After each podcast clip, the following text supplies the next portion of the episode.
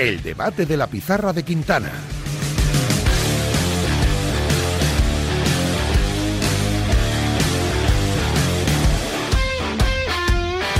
Son las 5 y 3 minutos de la tarde. Estamos aquí en el debate de la pizarra de Quintana. Sigue repasando números, ¿eh? Nahuel Miranda, de, de las posiciones. Con la ¿eh? calculadora. Eh, es que os gusta Sí, nos gusta, nos gusta. hacerme la vida imposible luego. que No, bueno, pero hombre, a- aquí sí. el número uno en hacerte la vida imposible es Nahuel Miranda. Bueno, pues bastante tengo yo ya con lo mío El- para que vosotros ya me, me vayáis empujando poquito, ¿no? eh, hacia el precipicio. Nahuel es, el regalo. lo- Nahuel es el lobo de Nahuel. O sea... Claro, eh, pero si este fuera un equipo de fútbol, claro, al pobre Nahuel que lo está pasando mal, lo ponéis a defender a Kylian Mbappé. Eh, claro, es que no, no- no me estáis ayudando, chicos. claro. ¿A quién quieres defender? Eh, yo a- al que... Al Yeyu. sí, pues- Pero no al Yeyu del No, Getafe, a nuestro Yeyu. Que va mucho a Getafe, pero no es el Yeyu del Getafe. No es... Bueno, llegó antes que el otro Yeyu. Sí, sí, sí. sí. Yeyu González, no Yeyu Santiago. Bueno, aquí con Nahuel Miranda y Adrián Blanco Presente. tenemos en el debate a Tony Padilla from Sabadell. ¿Qué tal, Tony? ¿Cómo estás? Muy bien, ¿y vosotros? Pues preguntándonos si va a haber un capítulo para Vladis en tu nuevo libro sobre el club Sport. ¿Cómo es, cómo es exactamente? Centro Sport. Centro de Sports Centro. Sport, sí. Ay, ay, ay, es que No. siempre... Es que Centro Esportivo también es el fallo, Sí, fallo sí, fácil, ¿eh? Sí. Sí, sí, no, no, no. Mal, Eh, mal, no, mal. no. Vladis, Vladis no, Vladis no sale, eh, pero para la gente que no lo sepa, Vladis es nuestro delantero, que es un chico que tiene una historia maravillosa, Sí. porque es un chico que llegó de- cuando era niño de Ucrania, no llegó con la guerra, llegó antes, es criado ya en Sabadell, y que hasta hace un año eh, era jugador del filial y trabajaba repartiendo pizzas. Y lo pusimos ahora a jugar y ahora, reparte y ahora- goles. y ahora y ahora es titular jugando contra equipos como el Deportivo La Coruña, el Culto La Cultural, y es una historia muy bonita que tenemos. Pero no, no, en el, en el libro salen muchos nombres míticos, como, como Tommy Incono, por ejemplo, que jugó en el Sabadell, la gente se olvida de ello, pero no, Vladis no sale. ¿Y el Yogo? Eh, el Yogo, este es un misterio. Ah, lo, lo- lo voy a dejar ahí. Ah, uy. ¿Qué Yogo? ¿Y, ¿Qué y, Yogo? ¿Y Axel? ¿Qué Yogo? ¿Y Axel? Porque Axel jugó como en, Axel- en el, en el club. En el Lepanto. Claro. Axel, no, Axel, no, ju- Axel juega en el Lepanto. Ah. Axel sale. Axel sale, eh, incluso en la, dedu- en la dedicatoria, es Claro. de los que sale ahí. Pero yo, una cosa. También te Es digo, como, la- como, como en las dedicatorias hayas tenido que mencionar a todos los periodistas de Sabadell, claro, eso es No, el, todos el libro no gordo de son- Petete. Todos, no solamente los que son amigos. Pero solamente un matiz, ¿eh? Para la gente de Sabadell, amamos mucho a Alberto. Pero el Yogo bueno es el otro, es Juvenal. Bueno, toma. Bueno, pero, pero, pero esto te lo reconoce el propio Alberto. O sea, Claro, es que el hermano de, Alber- de Alberto fue el capitán nuestro y nos dio muchas alegrías, ¿eh? Claro, y luego estando también en el banquillo con Antonio Hidalgo, era, ¿no? Esa dupla. Sí, sí, ayudante de Antonio Hidalgo en el último ascenso a segunda, el año de la pandemia, No. contra el Barça B de García Pimienta. Sí, sí, no, si en la lotería de los Yogo nos quedamos, pues bueno, a, a que estaba ahí en. Al, otro. El de guapo. El guapo eso. Seguro que Alberto también está de acuerdo con, con esto. Bueno, leeremos ese fantástico libro de la editorial Libros del Caos de Don Tony Padilla, que tengo ya más en, en mi librería de los que pueda reconocer. ¿eh? Creo que los tengo todos. Ricardo Sierra, ¿qué tal? ¿Cómo estás? Hola, ¿qué tal? Muy buenas tardes. Pues bien, estupendamente. Estaba pensando ahora que, que uno el estar de periodistas deportivos de Sabadell contra uno de periodistas deportivos de Gijón y del Sporting, que hay un mía. montón, me parece que me, me, me Claro, saldría. pero eso algo tendría que extraordinario, ser ¿eh? un Sí, sí. octogonal, ¿no? Porque, Sí, claro, sí, algo- sí, sí, un cuadrangular, por lo menos. Salen, salen varios equipos de, de cada. Sí, sí. Pero eh, eh, es impresionante eso, ¿eh? O sea, A mí lo de Sabadell. Es curioso, las siempre... canteras, ¿no? y, y lo de Gijón. Sí, también, también. No, bueno, lo de Sabadell, ya que hablábamos con Tony, Sí, sí, sí. siempre me ha tenido loco. Bueno, el caso es que... Está un poco a la altura de lo de los entrenadores vascos, ¿no? O Sí, los, sí, o los jugadores uruguayos, que aquí vas a tirar esa. También. Bueno, pero es que está, está tan en la sociedad. Lo raro es que el Sabadell no tenga un, un nuevo uruguayo que meta goles. Bueno, o, o- o un central que reparta más palos que... tiempo al tiempo. Enseguida está con nosotros también Mónica Marchante. Ah, ya está con nosotros. Ah, Mónica Marchante, ¿qué tal? ¿Cómo estás? Hola, ¿qué tal? ¿Cómo estáis? Perdonad el micro retraso. Nada, nada, nada. Además era un, un- un retraso avisado. Lo, lo bueno es hacer esperar, Mónica. Hay que, hay, que, hay que llegar tarde, si no, no, no se valora. Eso es, eso es. Claro, esto de llegar pronto... Buena cobertura, buena cobertura me has echado ahí. No, hombre, que nosotros, por ejemplo, el jueves tenemos gala de, de- de los Juegos Olímpicos, el COE, aquí en, en Radio Marca. Celebramos también un año. ¿Nosotros a qué hora vamos a llegar? Pues... Bueno. pa- para los aperitivos. ¿Qué hacerse esperar? Claro, no, Que- no, no te puedes regalar ahí, no te puedes regalar. Luca Modric, por ejemplo, llegó tarde, pero llegó ayer para sumar los tres puntos en el Real Madrid en un partido, Mónica, que a mí me pareció bonito, porque el Sevilla ha mejorado, es más competitivo, con Quique por, por fin está encontrando la forma y, complicó al Real Madrid. Lo que pasa es que luego el Real Madrid en la segunda parte sí que es verdad que acumuló méritos para, para ganar el encuentro. Por lo menos fue más ordenado, ¿no? El Sevilla. Y, y eso, viendo la temporada que lleva, me parece que ya es un, un mérito, ¿no? Y ser, sobre todo ser, conseguir ser ordenado en el Santiago Bernabéu.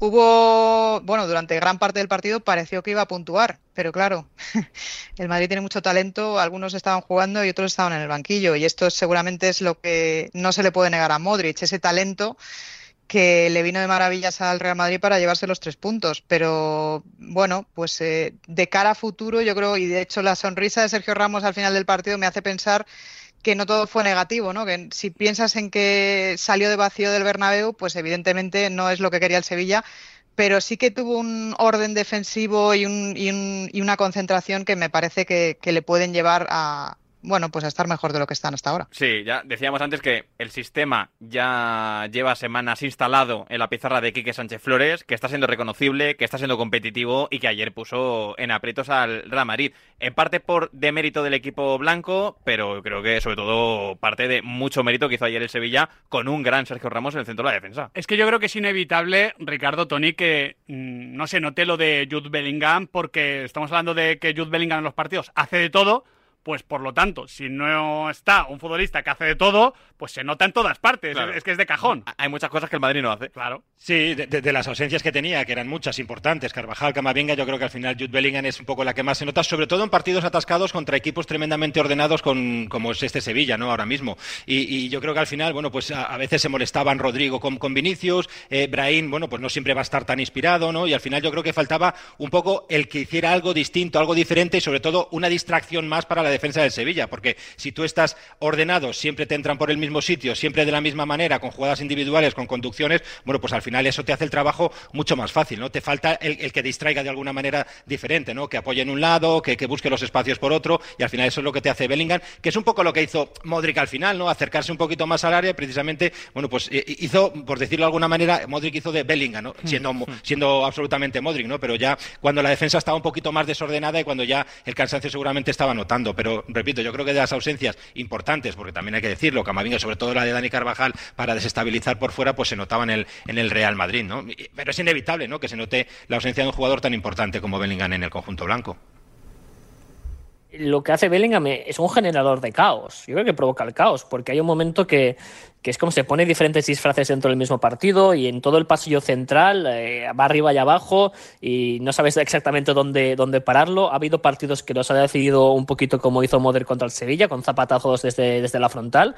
Pongo como ejemplo el clásico jugado en, el Estadio Olímpico, donde dispara desde la distancia y puede romper la defensa. Luego puede entrar en conducciones él con el balón, puede entrar para rematar y esa generación de caos, esa, esa polivalencia que tiene Jude Bellingham, realmente es uno de los activos que tiene este, este, año, este año el Madrid. ¿No? Yo, eh, eh, yo, me alegro de dos cosas de, de, lo que vimos en el Santiago Bernabéu. Uno es ver un Sevilla recuperado, un Sevilla digno, un Sevilla a la altura de lo que tiene que ser ese proyecto, como ya vimos, por ejemplo, en el triunfo contra el Atlético de Madrid, en que el equipo defendió mejor y encontró arriba con, con, con, con Isaac Romero un nuevo ídolo. Es, es bonito ver que, que, que, el Sevilla ya haya se recuperado. Y la otra cosa positiva es ver en este año en que se habla tanto de la posibilidad de que nos estemos despidiendo de, de, de Luka Modric mm. en el fútbol español, que tuviese su, su momento de gloria, ¿no? Con, con un auténtico golazo que, que además era un partido que era importantísimo, ¿no? Porque ya se estaba generando aquí en Barcelona la, un poquito el discurso de que si el Madrid pincha seis Hombre, puntos. Es que seis puntos teniendo que ir el Barça al Bernabéu, el Madrid mm. seguiría siendo favoritísimo, pero no ya por la renta, sino por lo que transmite. Pero, pero serían seis puntos.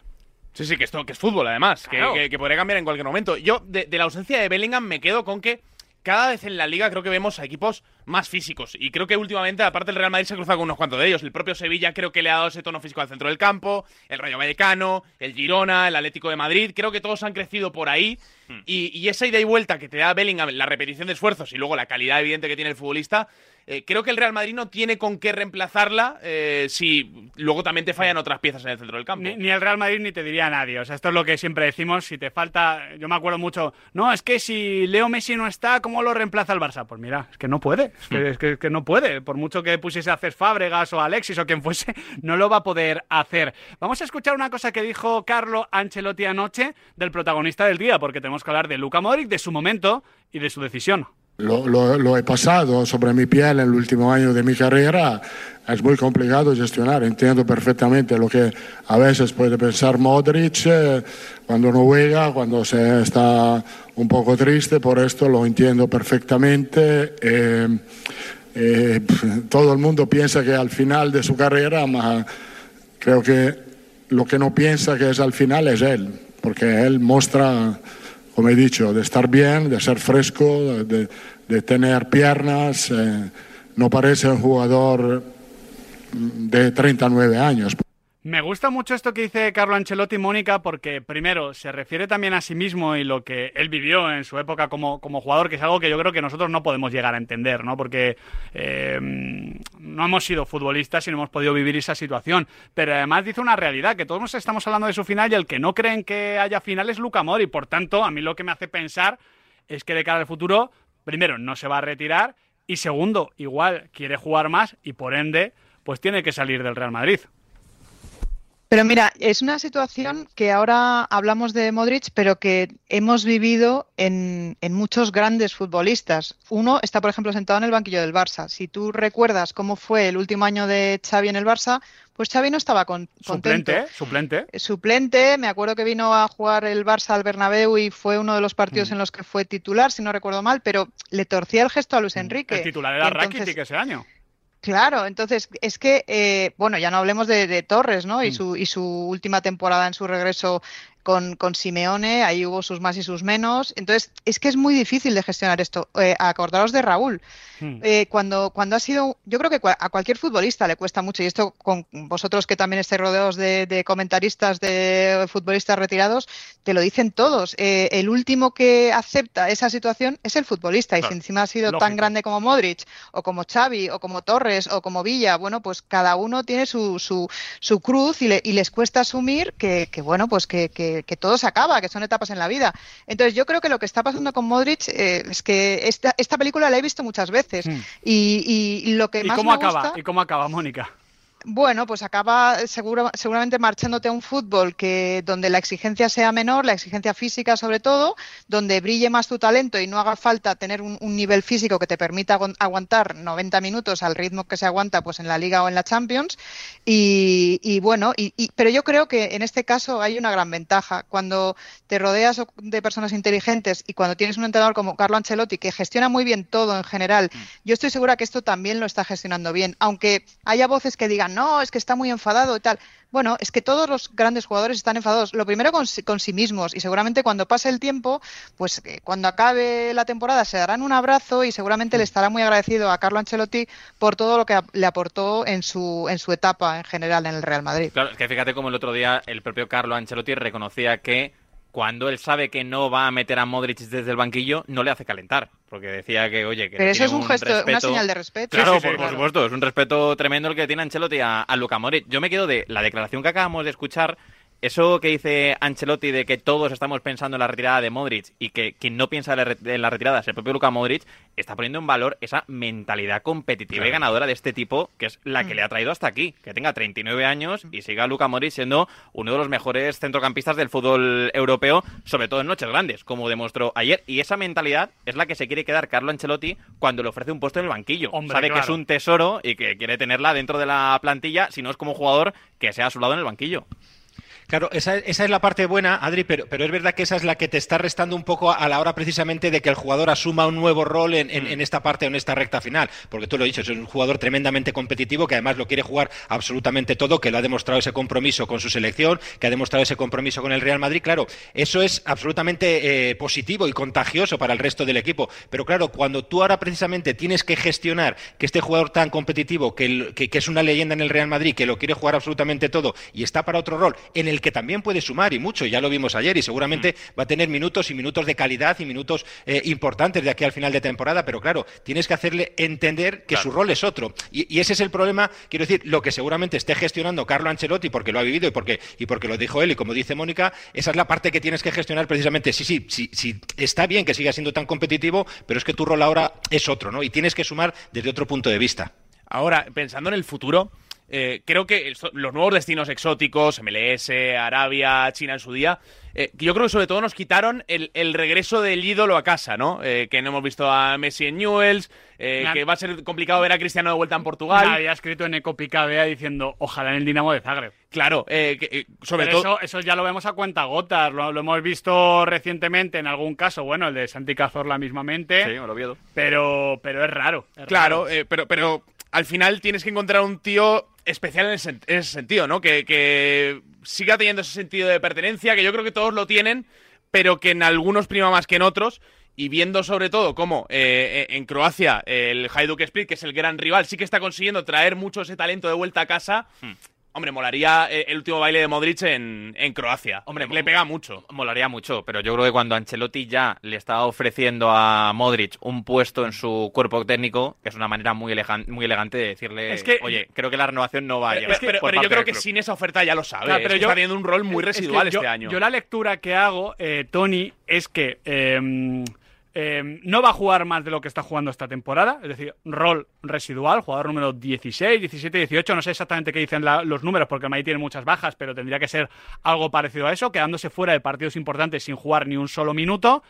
Por tanto, también imagino que bajándose el sueldo, cobrando más de lo que suele ser habitual en ese rol, pero menos de lo que esté cobrando ahora mismo. Y yo creo que como Carlo Ancelotti ya se huele eso, de que no le va a convencer con eso, le ofrece también el tema del staff. Pero yo creo que ahora mismo lo normal es que Luca Modric no se retire, que vaya a otro fútbol, que siga jugando y ya veremos qué pasa en el futuro si le pica el, hecho de ser entrenador o no. Esta temporada, futbolista número 15 en cuanto a minutos. Ya digo que el tema de las bajas aquí lo, lo desvirtúa un poquito todo, pero vamos, que muchas veces que se ha quedado fuera. Sí, yo creo que lo, lógico sería eso, ¿no? Pero al final es cierto que intentando repasar que han hecho otros grandes jugadores de la historia, pues cada uno ha elegido un, camino diferente, ¿no? El que en un acto de sinceridad eh, renuncia a un año de fútbol y se retira, como hizo Puyol, el que se va a un, a un, destino realmente donde la única motivación es económica, el que le añade un, tema de componente cultural, poder decir que has vivido un año, un año en Japón o en Nueva York, como hicieron Iniesta y Pirlo, que me parece también, pues si te lo puedes permitir, un buen regalo, el que vuelve a casa a Locazorla, no lo sé con el caso de Modric, pero también hay, hay, otro factor, ¿no? Es cierto es que todos eh, desde un punto de vista romántico, eh, la figura de cerrar el círculo está muy bien y, poder decir que vuelves a Zagreb sería precioso.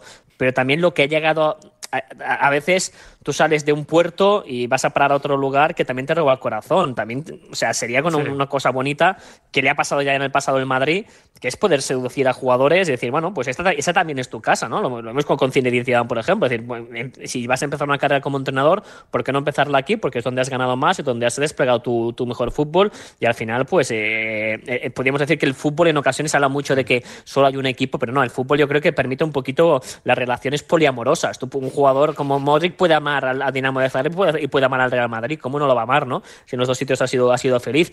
Veremos qué pasa, veremos qué pasa. Pero, o sea, a mí lo de Ancelotti me parece un ejemplo de de buena gestión, ¿no? Eh, de, utilizar tu experiencia, de tu ascendente, de, abrir, de dejarle diferentes puertas abiertas e intentar marcar un acompañamiento a un jugador delicioso que a mí, igualmente, me da que sigue teniendo fútbol y como sigue teniendo fútbol no para ser titular en el Madrid cada día, pues no vería mal pues uno o dos años en otro sitio. Aquí ojalá el destino que le elija sea diferente al que se están eligiendo últimamente, porque cuando eres Luka Modric, yo creo que tienes que haber ganado mucho dinero. A no ser que lo hayas perdido de forma uh, sorprendente. Pero, todo lo que están eligiendo, Tony. Y, te diría, Tony, si lo has perdido de forma sorprendente tanto dinero, lo vas a seguir perdiendo, ¿eh? O sea...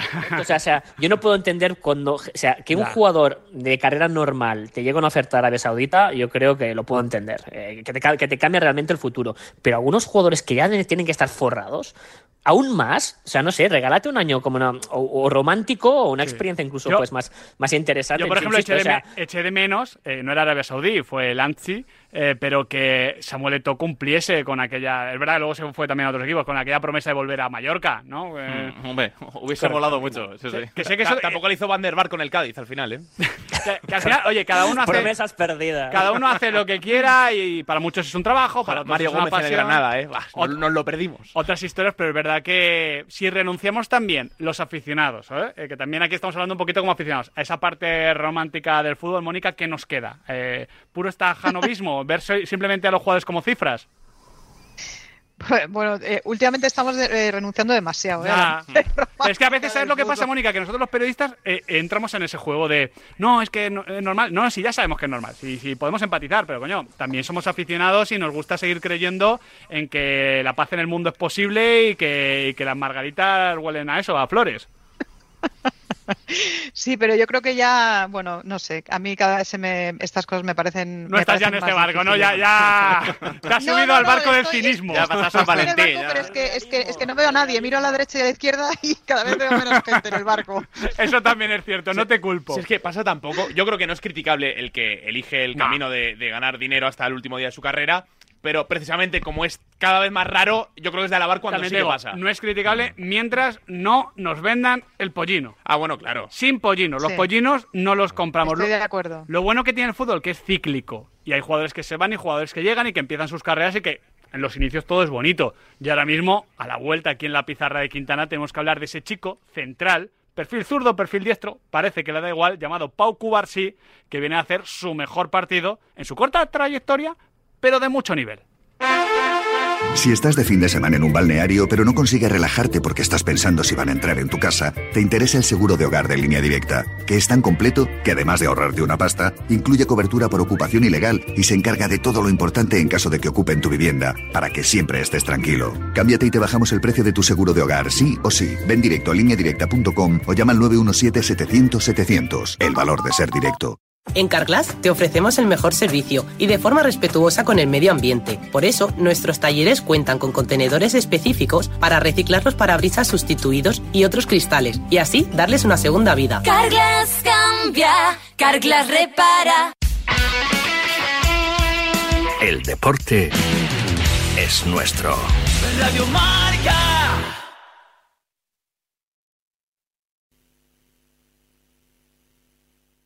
Cambia tus ventanas viejas por unas nuevas por un precio increíble en Bricolaje Moraleja. Disponibles 30 medidas en stock. Bricoferta ventana de PVC 1,20 por un metro por solo 230 euros, con cristal Climalit y persiana de aluminio incluidos. Además, ventanas con certificado Passive House. Consulta condiciones solo en Bricolaje Moraleja en Getafe, calle Galileo Galilei 14. bricomoraleja.com. En CSF, el centro de alto rendimiento para futbolistas más importante de Madrid, ponemos a tu disposición los mejores profesionales para alcanzar tu máximo nivel. Nutrición deportiva, grupos reducidos de tecnificación, preparación física y mucho más. Infórmate en nuestras instalaciones de Boadilla del Monte, en el 626-621-179 o a través de nuestro Instagram método.csf.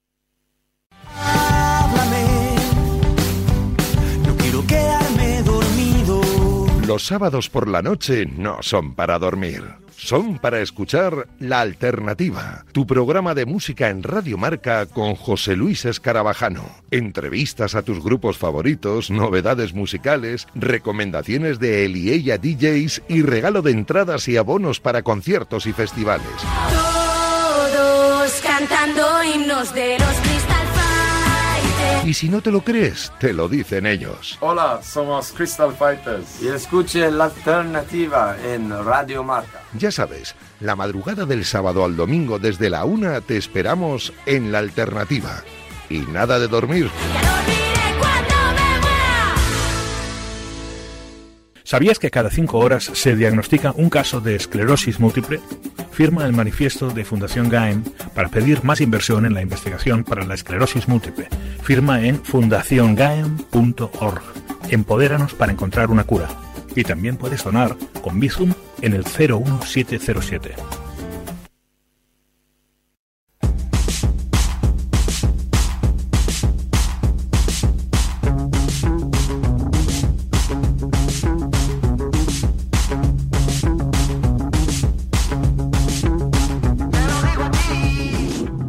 Pizarrita, ¿qué tal? Buenas tardes, colegas. ¿Cómo están? Muy Luis. Martínez desde Madrid. Bueno, tengo un top 3 de golazos de esta jornada. Vale, me gusta. Y los digo en este orden. El segundo de Romero, ¿En este orden? Cardoso y Machís. Ah, en vale, ese ah. Romero. ah, vale, vale. Que tengan feliz tarde. Muchas gracias. Digo, tardes, pizarritas. regalazo, Pues a mí el gol que me ha gustado de este fin de, aunque no fue gol, que hubo falta previa, fue el de Lucas Vázquez. Ahí el control que hace, que Ah, todo- vale, vale. nos engañó a todos, ¿eh? Pensábamos que lo había cogido con la mano y para mí es un, un controlazo lo que hace. Vale que no es gol, pero... pero si hubiera sido, hubiera sido para mí de los mejores. También suma. Un día, un día habrá que hablar de grandes goles que no subieron al marcador. Yo siempre tengo en la cabeza. El de Mbappé. El de Mbappé. Precisamente el Santiago Madrid. Bernabéu. El, el de Cristiano a España, ¿eh? El de Cristiano España, que lo anula por Nani. Claro, ahí hay algunos. Los goles que pudieron ser y no fueron. Ah, Antes se vendía mejor esto. Claro, el no gol de Pelé. Hombre, ves que Pelé tiene varios no goles famosos. De hecho, Tony tiene dos, ¿no? El del centro del campo que nunca marcó y el del regata. el- el... regata al portero, ¿no? A Mazurkiewicz, Sí, el contra Uruguay. A Mazurkiewicz, que, que se Claro, le va no fuera se son los, por lo que se acuerda. los dos no goles de, de Pelé, ¿no? El de- que- bueno, así era, Es que a mí lo que así me- era el rey. Eh, cuando, cuando falleció Pelé, me acuerdo de comentar, digo, el, el nivel de grandeza de Pelé se mide con que fueron famosos dos no goles Hmm. y con que la parada del siglo se le hacen a un remate suyo de cabeza, la hace Gordon Banks. En el mismo- en el mismo mundial. En el mismo mundial. O sea, ese, ese es el nivel de, de grandeza de un jugador. Es, eh, bueno, es, es espectacular. es- eh, los goles ya eran lo normal, ¿no? Había normalizado el gol y a la gente quería, quería aún más y, y por eso se, se generó, se generó eso. Pero sí que hay, hay no goles auténticamente míticos. Pero hecho, bueno, es para, esto, es- esto se ha perdido porque ahora todo es ambición, todo tiene que ser gol. eh, Hemos perdido un poquito de romanticismo. ¿No ves? Había ¿No ves? romanticismo en el no gol. Hay que volver, hay que volver a amar. Hay un gran disparo de. Ozil a Pinto en un Sí. clásico desde bastante lejos que no entró, pero joder, hubiese sido Que, gol. que hay cositas, que hay Sí. cositas. Vamos a hablar de Pau Cubarsí. Ahora hablamos de, de la victoria del Barça en general, pero me, me apetecía empezar escuchando primero a Xavi Hernández hablar de Pau Cubarsí y luego a Tony Padilla, a Ricardo Sierra y a Mónica Marchante hablando de este chico. Sí, sí, juega con una personalidad terrible, ¿no? Además, no falla un pase, todos con sentido, eh, siempre mejora aquel pase que tú como entrenador tienes en la cabeza que debe hacerlo, mejora, busca segunda línea, eh, lo entiende perfectamente, ¿no? Pienso que es una irrupción portentosa. Creo que es un futbolista para estar muchos años en el, en el club, sí.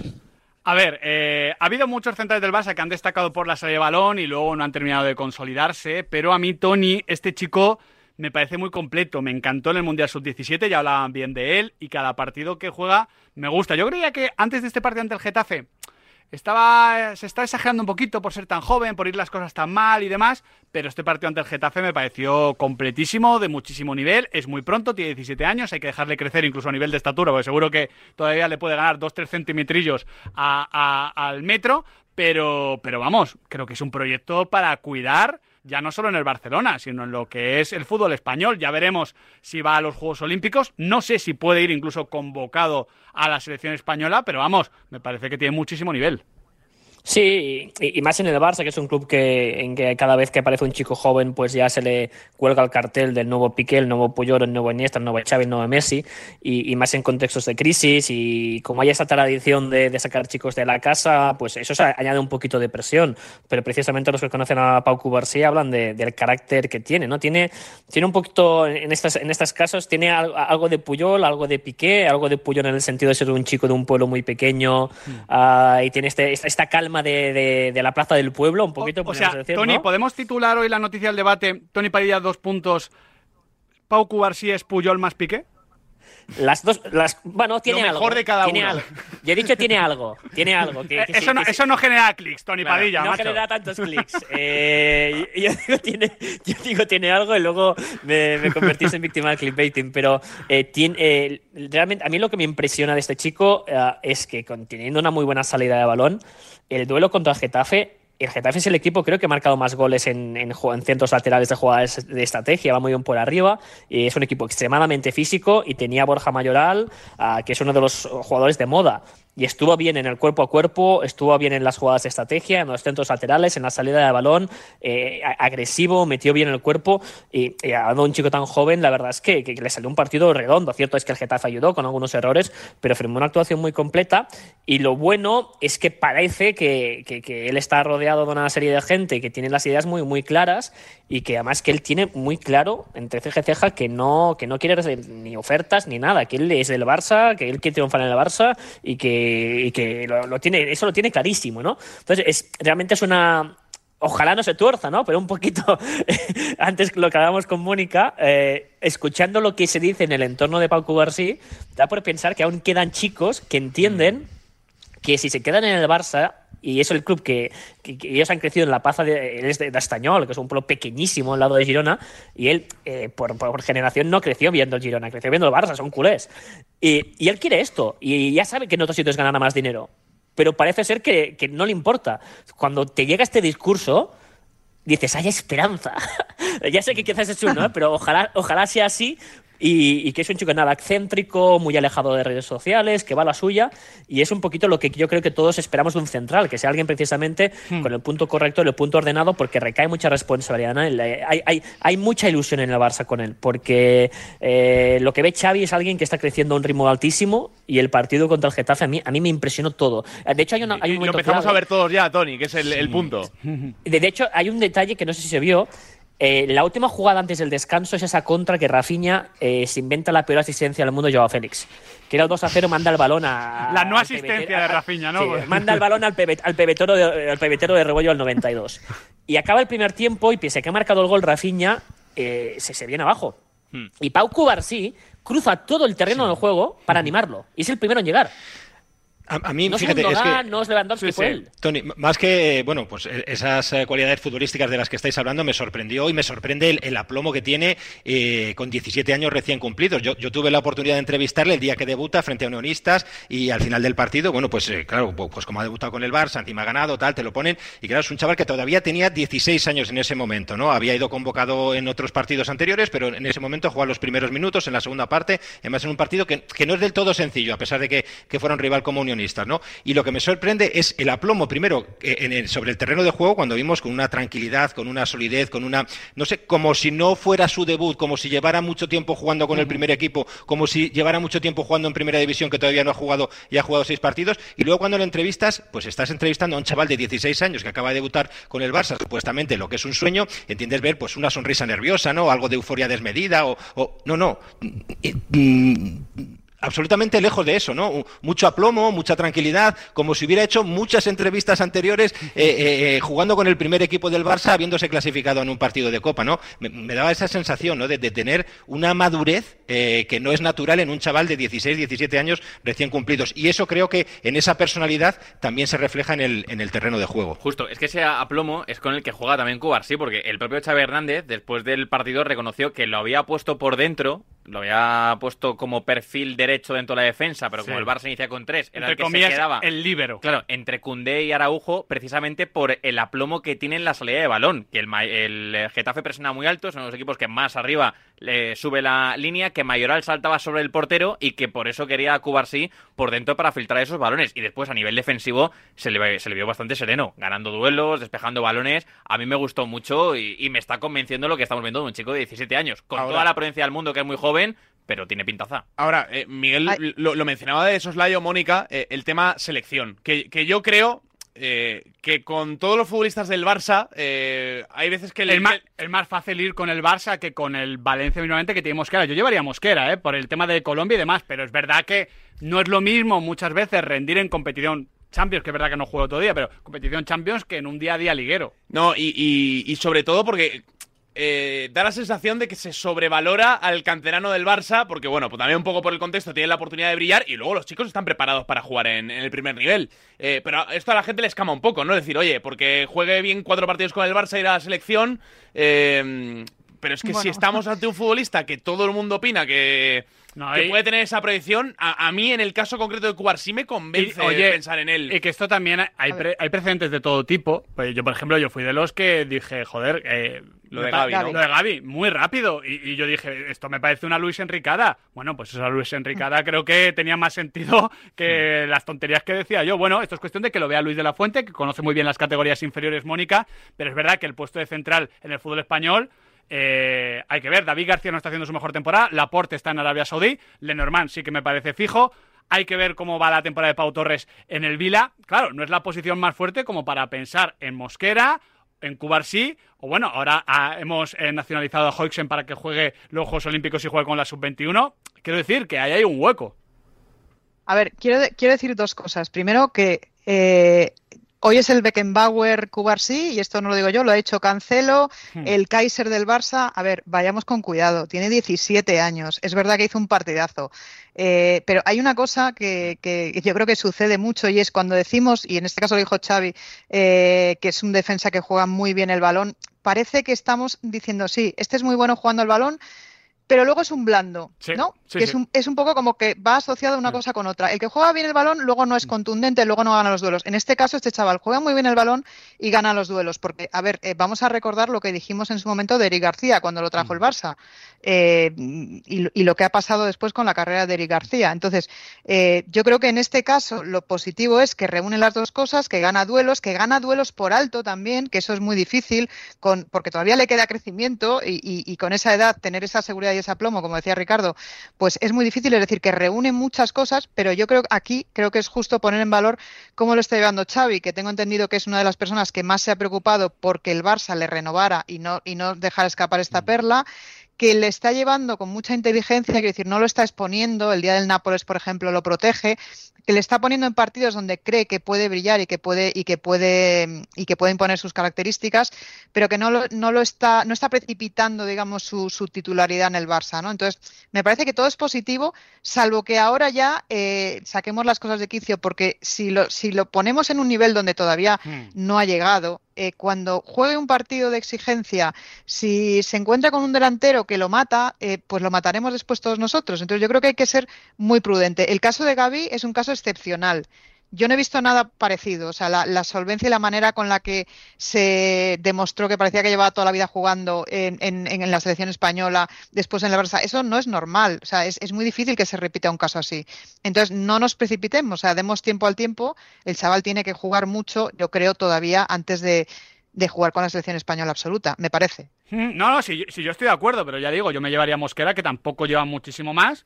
Pero que, lleva, que lleva media temporada en la élite. Que tampoco lleva mucho. Lo digo por- porque es un tema de posición. Si fuese medio centro ni lo planteas. Porque tienes ahí a Rodri Hernández y a Martín Zubimendi, pero es que en el puesto Claro. central No, tenemos, y, y- y bueno, y es que tenemos en- lo que en- tenemos. Que no estamos sobrados, ¿no? Claro, No, claro. En, en España tenemos el caso de un central que, que yo creo que todos veíamos jugando 15 años con la selección y que se ha quedado por el camino, que es Jesús Vallejo. Es que la irrupción de Vallejo. El Vallejo Meré, eh, que era la, la pareja de No, esa. pero, pero- pero sobre todo lo de Sí, Vallejo, sí, que todo esto de, De la- de la también de carácter y de liderazgo, lo decíamos del Vallejo que sale del Zaragoza, Zaragoza. que se va a Alemania, que en Alemania brilla y que vuelve al Real Madrid. No, no, si es que eh, si las carreras son muy complicadas y más con chavales puede pasar absolutamente de todo.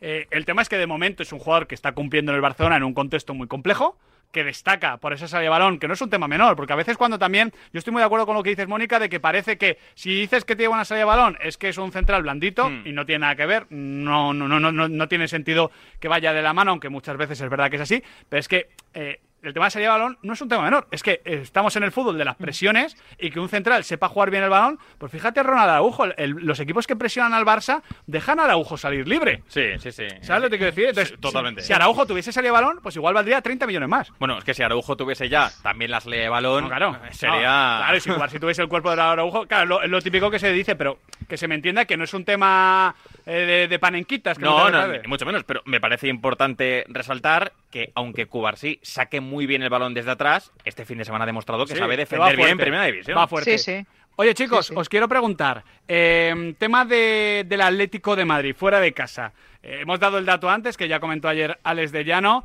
en el post, de que eh, como local es primero de la liga, sería primero de la liga, líder, eh, como visitante octavo, no estaría ni, ni en Europa. Y esto yo creo que Ricardo Sierra tiene mucho que ver también con lo ambiental y lo emocional, pero también con lo futbolístico, porque eh, el partido de Almería no fue una castaña, no fue una castaña, pero el Atlético Madrid ha jugado verdaderos partidos pobres, paupérrimos fuera de casa. En Valencia, en Bilbao, en Barcelona, sobre todo en la Canaria. primera parte, por ejemplo, en Gran Canaria, sí. Eh, eh, mira, es que es la- un poco la pregunta del millón, porque al final terminamos trasladándole después de cada partido que juega fuera de casa, a todos los compañeros que hacemos eh, las entrevistas, eh, es esa misma consulta, ¿no? Eh, claro, el análisis que hace el Cholo, en plan irónico, de pues es que el entrenador plantea mal los partidos, ¿no? Evidentemente no es, no es esa idea, pero sí es cierto que influyen yo creo que muchos factores. Primero, creo que, que tiene desconexiones importantes y a veces duran muchos minutos. Por ejemplo, en Almería bien, no duraron muchos minutos, pero lo suficientes para que la Almería le, le, remontara dos veces en, el marcador. Cuando te duran mucho, como, como le pasó en Valencia, pues te pasa por encima. Como le pasó en Bilbao, pues también.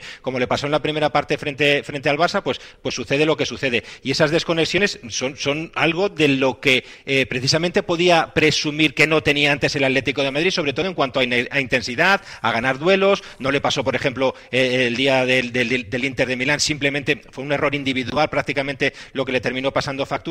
Bueno, pues yo creo que esas desconexiones no se producen en el Metropolitano y sí que se producen y con mucha frecuencia lejos del Metropolitano. No sé si es por una cuestión ambiental eh, del, del, aficionado que precisamente no te deja bajar los brazos en ningún momento y luego además ya, también entiendo que como la defensa del Atlético de Madrid no es buena, como no defiende bien, por decirlo de alguna manera, no es que la defensa no, no, sea buena, sino que no defiende bien, claro, cuando tú juegas fuera de casa, lo normal es que te ataquen más veces. Y si te atacan más veces y tu defensa no es sólida y segura, pues lo normal es que te lleguen más y que te metan más goles. Y yo creo que al final esa es la lectura que podemos hacer de, las muchas ¿no? posibles que, pueda haber para entender lo que pasa, esa transformación tan, tan clara, sobre todo lo que estabas diciendo, ¿no? Líder en tu casa y, y no estarían en Europa fuera. Sí, para mí, a nivel futbolístico, esta es la clave, que son escenarios más divididos, donde el Atleti es incapaz de llevar la iniciativa como la lleva jugando en casa. Que, se juega lo que quiere. Claro, de aguantar ese ritmo durante 80 o 90 minutos en el partido y el rival ataca desde muy lejos de la portería de Llano Black, pero cuando se divide el escenario y le toca repartir un poquito más la posesión y defiende un poquito más atrás, se nota que es un equipo que a nivel defensivo sufre.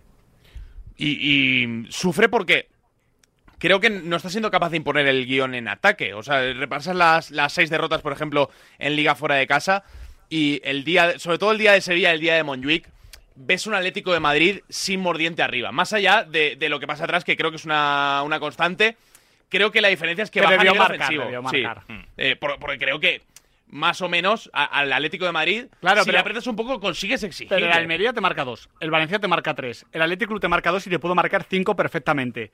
El Girona eh, te marca cuatro. El Girona te marca cuatro, es claro. Es que, eh, Tony, vas a Girona, mm. marcas tres goles, hat de Morata fue.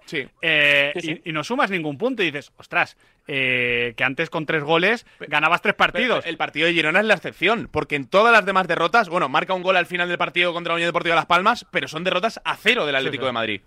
Fuera de casa, lo único que se salva un poquito es el, es el segundo tiempo en el Santiago Bernabéu en que el primer tiempo es muy malo y merece ir perdiendo por más y luego sí que reacciona. Y no olvidemos lo de lo de Milán en que sale 1-0 y fue, una gran noticia perder solamente 1-0. Dijimos que lo eh, mejor era el resultado yo creo que una de las claves, lo decía Ricardo, es que en defensa no, no está bien el equipo, eh, se echa de menos a Jiménez, Gabriel Pauli estaba mejorando, pero aún tiene que acabar de, acoplarse al, al, equipo. E incluso me da la sensación de que hay en las bandas hay jugadores que aportan mucho a nivel ofensivo, Reinildo que da la asistencia el otro día del primer gol, Samulino, Nahuel Molina, pero les cuesta un poquito más cerrar atrás, más un Llano Black humano hacen que el equipo hacen que el equipo no esté tan bien en defensa. Y luego quizás es que es difícil de explicar eh, esta, esta esta metamorfosis, este Dr. Jekyll y Mr. Hyde tan, tan agudizado, pero yo creo que tiene mucho que ver con, el trayecto que está haciendo el equipo de intentar explorar otros caminos y ser más, más valiente, tener más balón y que es una, y,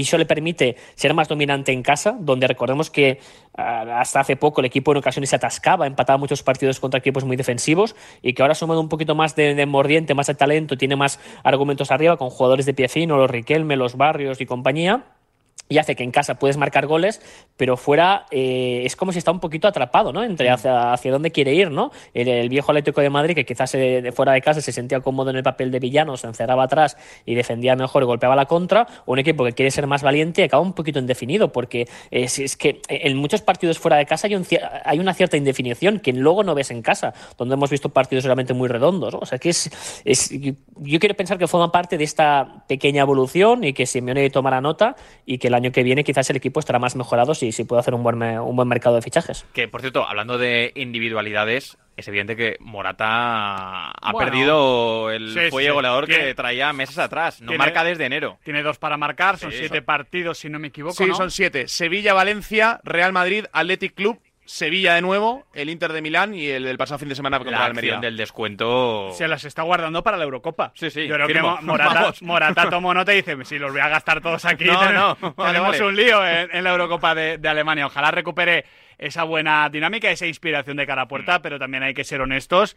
Nunca ha sido un delantero de tengo dos, marco mínimo una. No, Ah, es la realidad. No, a, veces marca dos, a veces marca una, a veces no marca venía ninguna. siendo la primera mitad de la temporada Claro. y por ahí había uno de los saltos de nivel que le veíamos al No, no, sí, sí. Y, pa- y- y- y a mí me parece un delantero que está gestionando mejor los momentos, pero bueno, eh, Y, tampoco. y también yo le pondría el, el asterisco de los últimos dos partidos, donde yo creo que está forzando también un poco Sí, la máquina sí, para regresar cuanto sí, antes. Sobre Sí. todo el, de, el del Inter de Milán. Si no fuese ese partido, no lo hubiese jugado a la vuelta. Os pregunto por más finales, porque mañana Real Sociedad y Mallorca juegan una. Ah, Eso es una semifinal, pero bueno, como si lo fuese. Una final. Claro que sí. Y lo del jueves en San Mamés, Otra final. con el Atlético de Madrid de visitante. Partidazo. Cuidado. Cuando algo atrae tu atención, algo inesperado que te sorprende, sientes una emoción difícil de olvidar. Nuevo Honda ZRV. Un nuevo sub con tecnología full hybrid y una impresionante experiencia de conducción deportiva. Descúbrelo en la red de concesionarios Honda. Nuevo Honda ZRV. Espera lo inesperado. La señora Tacañines dice improperios cada vez que recibe la factura de la luz. No ha contratado la luz en Factor Energía y no ahorra un 12,5% y no puede decir un 12,5% menos de improperios. Fácil y rápido. Contratad todos la luz en factorenergía.com y no haremos más anuncios. Por fin hay otra luz. Factor Energía. ¿Lo ves? En Carglass te ofrecemos el mejor servicio y de forma respetuosa con el medio ambiente. Por eso, nuestros talleres cuentan con contenedores específicos para reciclar los parabrisas sustituidos y otros cristales, y así darles una segunda vida. Carglass cambia, Carglass repara. Dime, Pilar. Oye, ¿sabes que Yastel me ha vuelto a mejorar la tarifa? Ya, y por el mismo precio que sí. ¿Y sin pedirlo? Claro, es que esto te hace mejoras así porque sí. ¿Qué va a ser lo próximo? ¿Que me cambien a mi marido por Jesús Vázquez? Cualquier cosa. Seamos sinceros, a todos nos gusta mejorar. Por eso en Yastel volvemos a mejorar las tarifas por el mismo precio.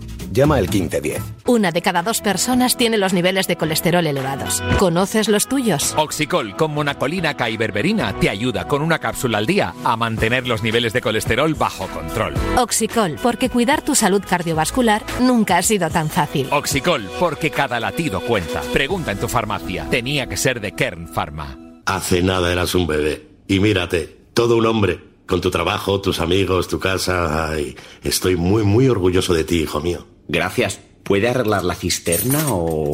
Tengo que encargar una pieza, pero sí, hijo mío, sí. Por 17 millones de euros uno se hace padre de quien sea. Ya está a la venta el cupón del Extra Día del Padre de la ONCE. El 19 de marzo, 17 millones de euros. Extra Día del Padre de la ONCE. Ahora cualquiera quiere ser padre. A todos los que jugáis a la 11, bien jugado. Juega responsablemente y solo si eres mayor de edad. Securitas Direct, ¿en qué puedo ayudarle? Buenas, llamaba porque quiero instalarme una alarma. ¿Ha sufrido algún robo? No, pero lo han intentado mientras estábamos en casa de mi madre celebrando su cumpleaños y ya no me quedo tranquila. Pues no se preocupe. Si usted quiere, esta misma tarde le instalamos su alarma. Protege tu hogar frente a robos y ocupaciones con la alarma de Securitas Direct. Llama ahora al 900-103-104. El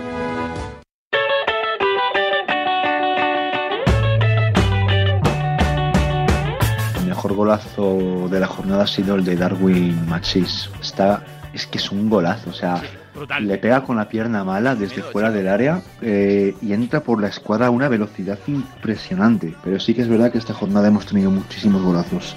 Pero para mí el mejor y yo me quedo con el de Machis. Hola pizarritas. Darwinismo. Yo me voy a quedar con el golazo de Unal, el de Osasuna.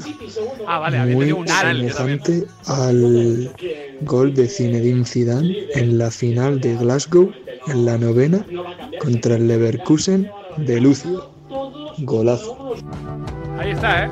Fue un golazo. Una de García, ¿eh? Comparado con. Yo, yo con sigo Fidel, diciendo, con fútbol, que, que los dos goles, pues son dos voleas muy buenas de tú Las Palmas Osasuna, me parecen los dos que la defensa. ¿Tú cuál, de, cu- cuál te parece el golazo de la jornada? O sea, tú, tú todos los goles te parecen mal defendidos.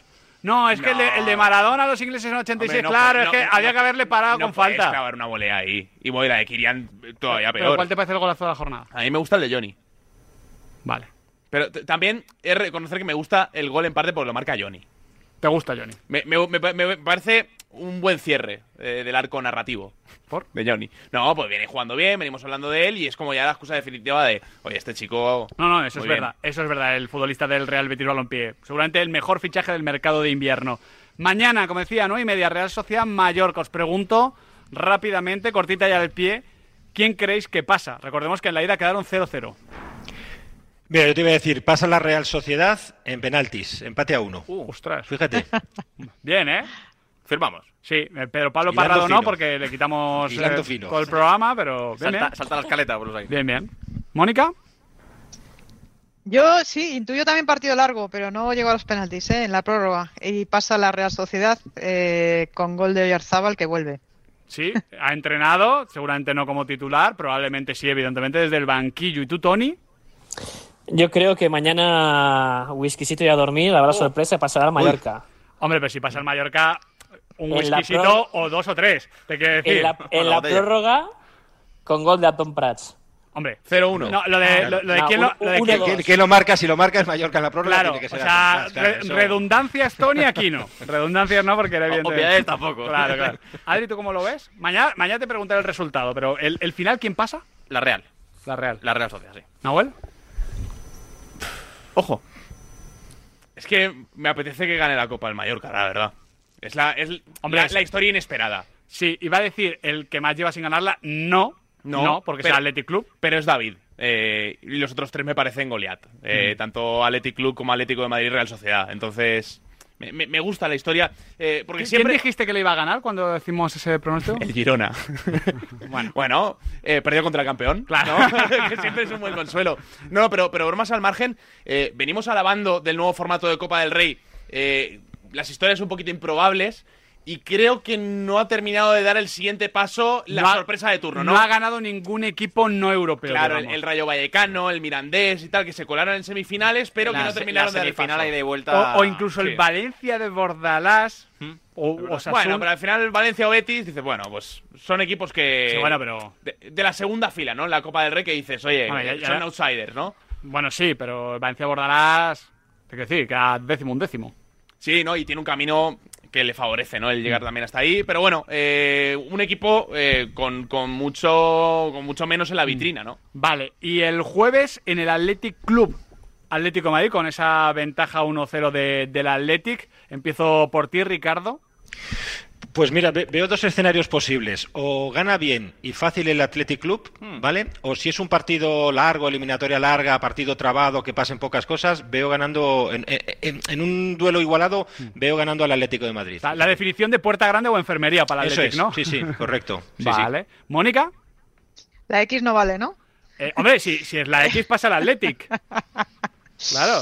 No sé, tengo, no, me refiero a la X, es que tengo muchas dudas, tengo muchas dudas. Porque es un partidazo, ¿eh, Mónica? Igual es de los mejores Sí, partidos o sea- de- del año en el fútbol español.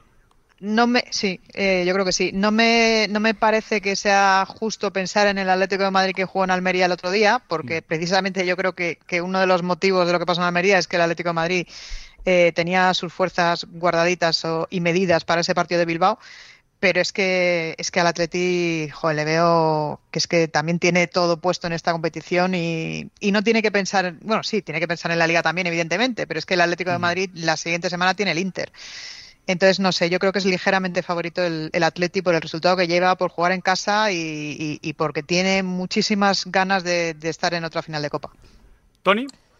Yo veo al Athletic de Bilbao, creo que um, sufra o no sufra, eh, lo, lo veo, lo veo en la final. O sea, y poder ganar la, la- la final es otra cosa. Porque Sí, seguramente sabemos que para el Athletic, por desgracia para ellos, lo de hay jugar un exceso finales. de presión. Sí. Es un- hay un exceso de presión. Han perdido muchas finales. Todos sabemos la ilusión que, que hacen en Vizcaya poder ganar ese título. Pero me da la sensación, yo sinceramente ahora mismo eh, sigo pensando que, que tendremos Gabarra. Bueno, si la Gabarra la Flota. pueden sacar. porque Si no- si no poquito- flota, parece que, eh, ya- ya haremos que flote.